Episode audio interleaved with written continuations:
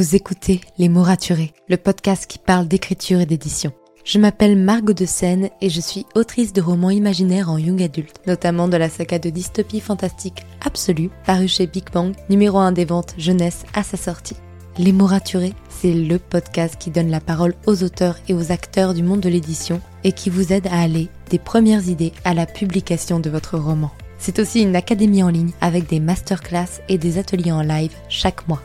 Je vous souhaite à tous et à toutes une très belle écoute.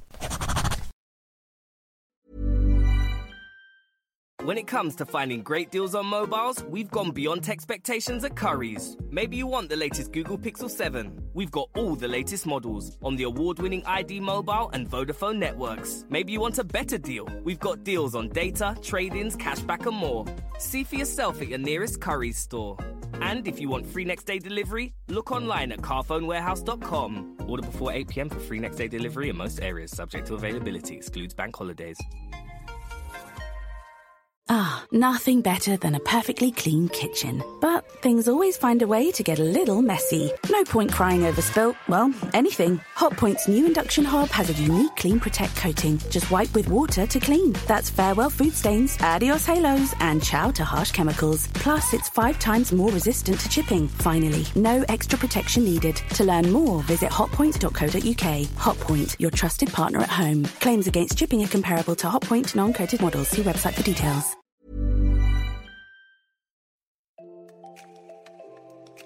Bienvenue sur Les mots raturés, le podcast qui parle d'écriture et d'entrepreneuriat. Je m'appelle Margot de Seine, étudiante en marketing passionnée par l'écriture depuis l'âge de 10 ans.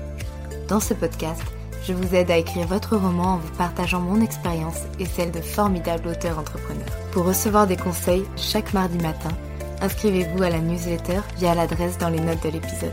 En attendant, prenez votre boisson préférée, mettez-vous à votre aise et bonne écoute. Hey, je suis ravie de vous retrouver dans ce nouvel épisode de podcast. Comme vous le savez certainement, si vous écoutez un petit peu mes épisodes régulièrement et que vous êtes à jour, en ce moment, je retravaille mon univers, mes personnages, mon intrigue, notamment du tome 1, pour pouvoir avancer et me débloquer sur le tome 2, puisque je me rends compte qu'il y a plein de choses à clarifier pour en fait me débloquer, avancer et continuer la saga. Parce qu'il n'y a pas de gros changements à faire en tant que tel sur le tome 1, il y a des petites modifications par-ci par-là, des améliorations, parce que tout peut toujours être amélioré, mais ça je vous renvoie vraiment vers les épisodes que j'ai tournés récemment.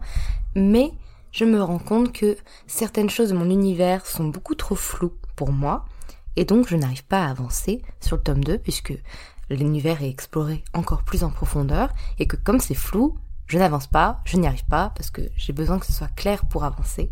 Et c'est pour ça qu'en ce moment, je fais une grosse pause écriture en tant que telle pour bosser sur l'univers de mon roman de science-fiction fantastique. Et je vous montre un peu ça à chaque fois sur Instagram, à chaque fois que je bosse. Comme Riker n'est pas encore disponible, qu'il est toujours en travail en attendant, je fais ça sur Notion. C'est pas un outil fait pour ça, mais ça marche très bien en attendant et euh, j'organise tout ça. Vous êtes beaucoup à me dire, bah, Margot, comment tu fais? Par quoi tu commences? Comment tu t'organises? C'est tellement vaste créer un univers. Toi, comment tu fais? Alors déjà, je tiens à dire que pour moi, c'est un peu particulier puisque mon univers, je le connais quand même déjà pas mal, vu que je bosse dessus depuis 5 ans que je connais déjà les personnages, que j'ai déjà un tome 1 décrit, ce que je fais ce n'est que de la clarification. Je n'ai pas à tout construire, j'ai juste à des fois préciser des choses. Certaines choses je dois les construire puisque je ne les avais pas faites du tout, mais la base est là. Premièrement, si je devais redémarrer à zéro, et je le fais un petit peu quand même, et c'est pour ça que c'est important, je démarrerai personnellement toujours par un carnet, puisque le carnet a tendance à me débloquer beaucoup pour démarrer les choses puisqu'il me fait moins peur que l'ordinateur. C'est un peu étrange à dire, mais pour moi le carnet, mon cerveau il sait que c'est un mode brouillon, que c'est pas définitif, que c'est du brainstorming. Donc mes idées se libèrent toujours beaucoup plus facilement sur du carnet et c'est pour ça que souvent quand j'ai des petites idées, quand je commence à travailler un univers, des ambiances, des personnages, une histoire, j'ouvre un carnet et je commence à bosser dessus sur un carnet. Alors que le reste du temps, je m'organise sur ordinateur. Mais parce que c'est quelque chose qui aide beaucoup à débloquer, qui m'aide en tout cas à avancer, à imaginer certaines choses et à pas me limiter en me disant oh là là, est-ce que est-ce que c'est est-ce que bien, est-ce que c'est pas bien, est-ce que c'est pro, est-ce que c'est pas pro? Non, c'est c'est du brouillon, c'est du papier et c'est vrai que là-dessus, si vous avez du mal à vous lancer dans la création de votre univers ou dans comme moi la clarification si vous êtes en réécriture, c'est vrai que ça peut être une idée de passer par le mode papier, de démarrer par le carnet pour déjà faire le premier pas en ayant un peu moins peur parce que le carnet ça fait quand même moins professionnel que de voir les mots écrits sur un écran. Ça c'est plutôt effrayant. Donc c'est vrai que c'est souvent la première chose que je fais et c'est ce que j'ai fait là pour ma réécriture. J'ai fait la liste des choses qui n'allaient pas, des choses à clarifier, des choses qui me paraissaient étranges sur mon carnet. Ensuite, mon second conseil, si vous démarrez, en tout cas la création d'un univers, c'est de faire juste les bases. Vraiment les gros gros principes de votre univers, sans entrer dans les détails, mais juste pour poser un peu les fondations. Commencez pas à expliquer tout le nombre de toutes les familles, les relations entre elles, ce genre de choses. Non, d'abord, faites les bases. Les règles simples de votre univers. Euh, si vous avez un système de magie, les règles simples, basiques. Vraiment, il n'y a pas plus simple. Vraiment, faut que ça tienne sur très peu de choses, mais au moins clarifier ce qui fait que votre univers existe. Déjà. Parce que c'est sur ça que vous allez pouvoir vous baser, et si vous vous mettez d'accord avec vous-même sur ça, tout le reste va être cohérent par rapport à ces règles de base. Alors que si vous partez sur des trucs super détaillés dès le départ, eh bien vous risquez de vous perdre et surtout de ne pas être cohérent après au moment de créer des règles de base qui font fonctionner tout l'univers. Partez vraiment de ce noyau et après faites les ramifications autour. Mais d'abord, le noyau central est important pour que toutes les ramifications partent du même point et soient d'accord entre elles par rapport à ce point. Ça pour moi c'est vraiment une étape essentielle de votre univers, c'est vraiment la base pure, dure, et de comprendre voilà où est-ce qu'on est, qu'est-ce qui se passe, des petites bases par-ci par-là, et c'est tout. Ça, pour moi, c'est important. Et ensuite, et ensuite, pour construire votre univers, construisez d'abord vos antagonistes. C'est quelque chose dont je me rends compte absolument en ce moment, en train de travailler euh, bah, mon univers par, par rapport à mon tome 2. Pourquoi je suis perdue dans mon tome 2 C'est que je ne sais plus trop pourquoi mes antagonistes font ce qu'ils font. En fait, je sais de façon globale, mais c'est carrément flou. Et je me rends compte que mon univers, pour marcher, pour marcher de façon totale, pour marcher de A à Z, il a besoin d'être aussi fondé sur mes antagonistes, encore plus que sur mes protagonistes, parce que mes protagonistes finalement, parfois ils subissent un peu le truc, mais ils sont pas euh, les acteurs de l'univers au départ. Non, ceux qui, pour moi, en tout cas dans, dans mon histoire, agissent le plus sur l'univers, ce sont les antagonistes.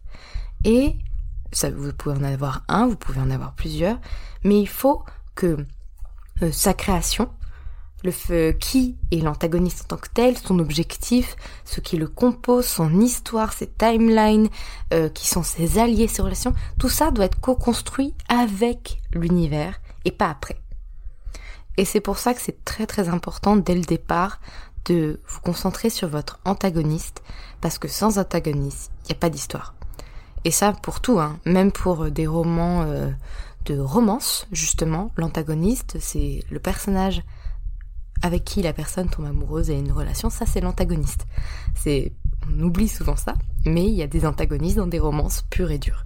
Et euh, sans l'antagoniste, il n'y a pas d'histoire parce que bah, votre héros ne ou votre votre protagoniste pas forcément un héros votre protagoniste ne rencontre pas d'obstacles ne rencontre pas de difficultés n'a pas quelqu'un qui n'est pas d'accord avec lui avec qui il va devoir s'affronter que ce soit des combats ou que ce soit de la romance ou que ce soit du thriller. L'antagoniste est le personnage le plus essentiel de votre roman. Et on a tendance parfois à construire un univers à part des personnages. Alors que les personnages font partie intégrante de cet univers et encore plus ses antagonistes. C'est pour ça que là, personnellement, sur mon gros tableau de bord, j'ai dû refaire ma timeline sur 30 ans de mon univers, qui était pour moi les bases, vous voyez, on parlait des bases. Comme je connaissais bien mon, mon, mon univers, j'ai pu faire des grosses bases avec une grosse timeline, Mais en vrai, vous auriez pu, enfin, j'aurais pu faire beaucoup plus simple et faire quelques dates clés qui font les bases de mon univers. Et ensuite, après avoir fait ces bases, cette base de timeline, j'ai attaqué avec mes trois gros antagonistes principaux, pas du tome 1, mais de la saga. Et avec effectivement tout ce qui les compose, comment ils se sont créés, qui les dirige, parce que moi c'est des organisations pour le coup, mais ça peut être des personnes tout simplement, euh, quels sont leurs objectifs, euh, tout ce qui les compose, leur histoire personnelle, ça pour moi c'était le plus important, d'abord je travaille sur ça. Sur le côté, après de mon tableau de bord, j'ai toutes mes fiches personnages. J'avais fait principalement mes fiches de mes personnages principaux parce que je les avais déjà. Mais le but maintenant, ça aurait été de les mettre à part et aujourd'hui, mes fiches, je les co-construis au fur et à mesure que je crée mes antagonistes. Donc mes antagonistes ont des fiches personnages. Et ça, c'est quelque chose que j'avais oublié de faire et qui pour autant est tellement important. Je rappelle, vous n'êtes pas obligé de faire des fiches, vous n'êtes pas obligé de faire tout ce que je suis en train de faire que de construire l'univers. Ça, c'est plutôt une méthode d'architecte. Vous n'êtes pas obligé de le faire. Moi, c'est comme ça que je fonctionne. C'est sans ça, je n'y arrive pas. Tout est trop confus pour moi.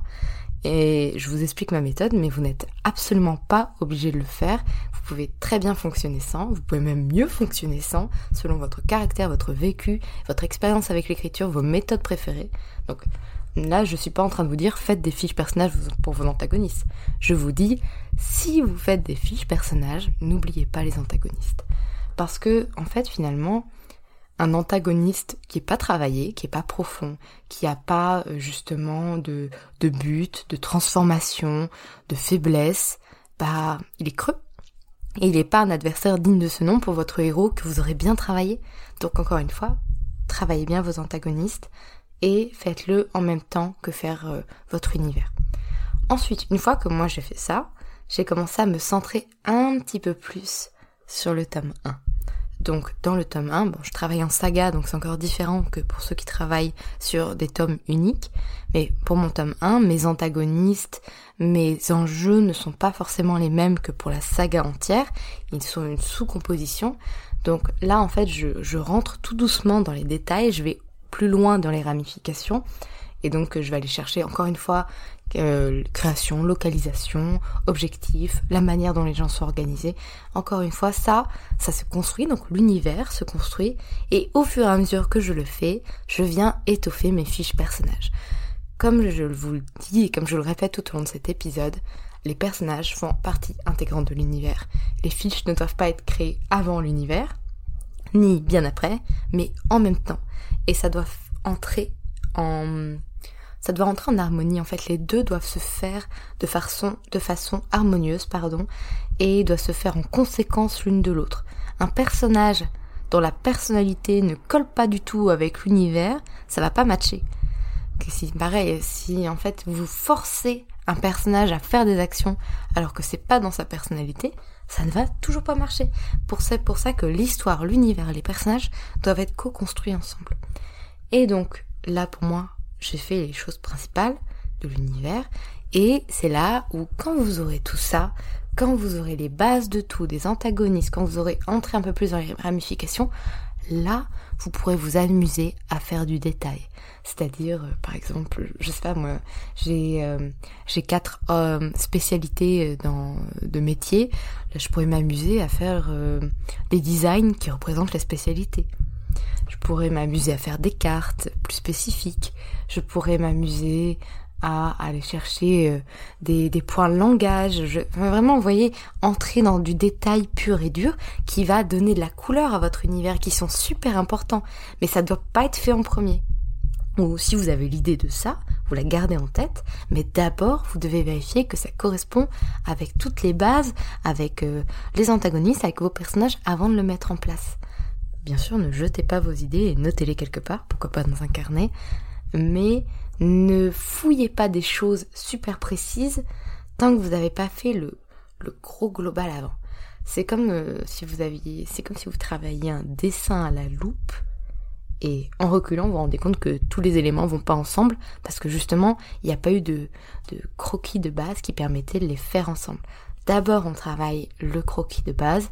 Ensuite, on commence à mettre euh, un peu de couleur, on commence à, affiner les traits, et seulement après, on vient ajouter les touches de lumière, on vient ajouter les ombres, on vient ajouter ce qui fait que le dessin paraît vivant, vous voyez? Et bien l'univers, c'est exactement pareil. D'abord, faut faire le croquis de base, et au fur et à mesure, on rend vivant cet univers en ajoutant des détails qui rentrent et qui matchent parfaitement avec le croquis de base. Mais si vous faites d'abord les détails, eh bien il est possible que l'ensemble ne matche pas. Donc voilà, vraiment je vais continuer de vous partager un peu tout le travail que je fais en ce moment par rapport à ma saga parce que déjà moi je m'amuse, j'adore faire ça. C'est j'y passerai pas autant de temps d'ailleurs si j'adorais pas faire ça et je n'écrirais pas de l'imaginaire si je n'adorais pas faire ça parce que vraiment ça demande beaucoup de boulot, de travail d'univers. Mais c'est vrai que j'ai perdu énormément de temps personnellement à faire les choses dans le mauvais sens et j'apprends tous les jours. Et donc si je peux vous aider avec le peu que j'apprends tous les jours, ça me comble de joie déjà. Et je me dis que ça pourra faire, vous faire gagner du temps en tout cas. Euh, au niveau de l'organisation, bon, comme je vous l'ai dit, je suis, sur Notion. Il y en a beaucoup qui m'ont demandé par rapport à Timeline comment je fais, donc j'en profite pour le dire ici. Euh, j'ai une timeline qui dure sur 30 ans. Sur Notion, c'est compliqué de faire des choses sur 30 ans. Donc, pour faire simple, j'utilise de fausses dates, c'est-à-dire que j'ai placé toutes mes dates sur une année, l'année 2022, et j'ai nommé mes fiches en fonction de l'année d'un roman. Donc au, lieu de noter bah, anniversaire de Julie le 11 janvier 2022, j'ai marqué 2033, 11 janvier 2022. Donc ce qui fait que moi je ne vois que 2033 et après je mets les infos. Je sais pas si c'est très clair, je pense que je ferai un tuto sur Instagram, mais en, gros il y a toujours moyen de bidouiller pour que ça marche, en tout cas Notion. Euh, de même, après, euh, pour les antagonistes, je crée des tableaux, je crée des sous-catégories pour bien classifier les choses. Donc, euh, c'est pas fait pour ça à la base, mais on peut trouver des moyens de bidouiller dessus. Le but, c'est pas d'écrire un roman dessus, ça ne marcherait pas, ce serait pas très intelligent de le faire là-dessus. Par contre, s'organiser, pourquoi pas S'organiser, il y a moyen de le faire et que ça marche bien.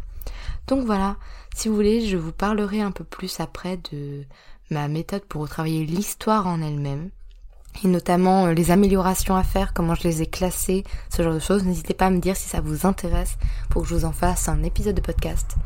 Euh, en attendant, je vais vous laisser ici pour euh, réfléchir un peu déjà à tout ce que je vous ai, dit sur l'univers. Mais en tout cas, si vous avez des questions, n'hésitez pas à m'envoyer un petit DM sur Instagram, sur le nom du podcast, Les Mots Podcast, le compte Instagram officiel du podcast. Sur ce, je vous laisse. Merci pour votre écoute. Si vous avez apprécié cet épisode, n'hésitez pas à laisser une note et un commentaire sur Apple Podcast, à me le faire savoir sur Instagram ou à le partager autour de vous. Vous pouvez me retrouver sur Instagram, at Margot pour du contenu tous les jours autour de l'écriture. En attendant, écrivez bien, prenez soin de vous et à la semaine prochaine pour un nouvel épisode. C'était Margot et je vous souhaite une bonne journée.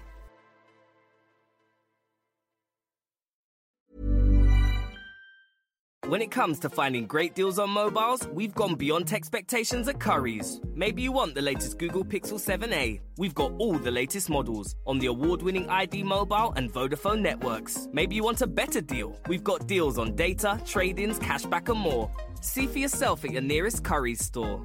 And if you want free next day delivery, look online at carphonewarehouse.com. Order before 8 pm for free next day delivery in most areas, subject to availability, excludes bank holidays.